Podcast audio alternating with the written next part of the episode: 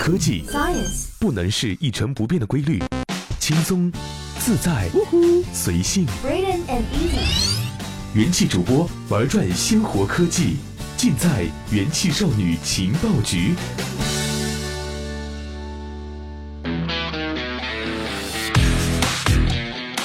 嗨，各位好，欢迎收听用智商捍卫节操，用情商坚守美貌的元气少女情报局，我是一木。二零一七年还有最后的一个月，我想呢，各位都是在抓紧时间准备冲刺，为了拿到年终奖而努力了。哼哼，最近几天呢，我们在朋友圈、在微博中不难发现，有些人啊就会说啊，二零一七年还有最后一个月了，我要怎么怎么努力，争取二零一八年我要完成我的一二三个心愿，然后呢，顺便再拍一张自拍照。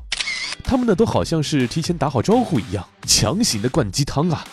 正好最近呢，美图又发了新的自拍手机，还说商业化靠的是广告。我们说美图啊，它是众多手机品牌中少有的会提前两个月把手机啊满世界送出去试用的。在正式发布之前，微博上的时尚博主啊、模特啊、摄影师啊、网红啊，都已经晒出了美图的新手机以及这部 V 六的自拍的照片。到了十一月二十三日发布会当天呢，唯一没有公布的只剩下了售价了。美图发布会呢，一直以来啊都是最不像手机发布会的手机发布会。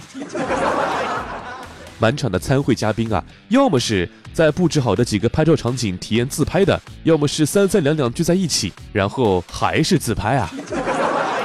这一次来参会的网红还多了来自于东南亚还有印度的面孔。尽管美图啊暂时还没有海外销售的市场计划，但是呢，用美图的说法，他们都是美图的深度用户和粉丝啊。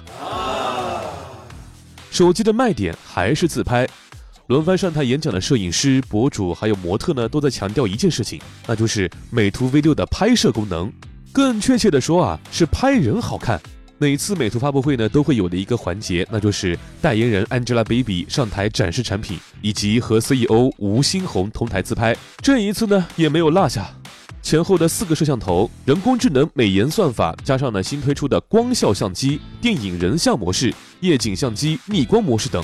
参数介绍的重点啊，都是这个拍照功能。美图给自己的定位就是在拍照手机这个细分领域，意味表示啊，目前手机市场的竞争格局相当的激烈，在细分领域有自己独特的优势，可以用差异化竞争的策略呢，把细分市场做好的品牌，还是有自己的空间和潜力的。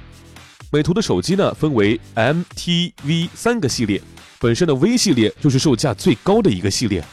一年半以前啊，发布的一个上一代 V 系列产品是 V 四 S，标准版售价为三千四百九十九元，小牛皮贝壳的雅致版售价是四千三百九十九元，而这一次发布的 V 六啊，直接将价格拉到了五千零九十九元啊。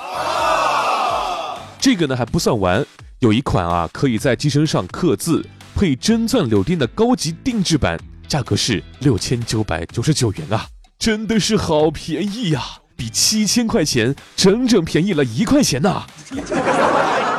这款 V 六呢是美图做手机以来最贵的一款产品。易伟给出的一个解释是啊，近年来呢，国内很多手机厂商的溢价趋势越来越明显。我们觉得啊，在这样一个大趋势下，利用自身优势为用户提供更好的产品呢，是可以跟这个价格相称的。哎，反正我是不觉得七千块钱买一个只能用来拍照的手机有什么好处啊。一年前上市之时呢，美图给出了二零一八年盈利的承诺。在招股书中，美图表示啊，将专注于互联网服务的部分变现，这主要呢集中在三个方面：在线广告、美拍的增值服务以及电子商务。从今年开始，对智能硬件实施商业化策略，被排在了提高互联网服务的收入后面。吴欣鸿呢最近在采访中表示啊，目前呢商业化的基础是广告，因为广告啊是在建立美图的流量分发机制。美图的电商平台美图美妆则是在十月份正式上线的。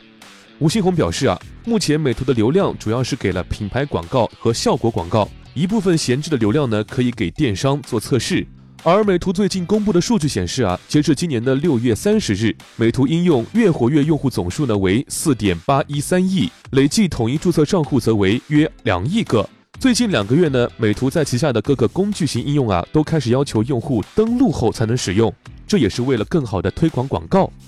就在前不久，之前在微博负责商业化的副总裁程毅加入美图，负责的是整体商业化。但是呢，对于小品牌来说啊，靠手机赚钱已经是越来越难了。来自 GfK 手机零售监测数据的报告显示，中国智能手机市场的收入已经越来越向苹果、华为、OPPO、vivo、小米五家公司集中。到今年九月，其他品牌所占的销售份额呢，已经从两年前的百分之十二压缩到了百分之三。我们查了数据，一年前美图在招股书中的数据显示，百分之九十五点一的营收来自于手机销售，互联网服务的收入仅占百分之四点九。而最近一次美图发布的财报则显示，来自于手机的收入比例降到了百分之八十八点七，互联网服务的收入则增长了百分之七百六十二，占总体营收的百分之十一点三。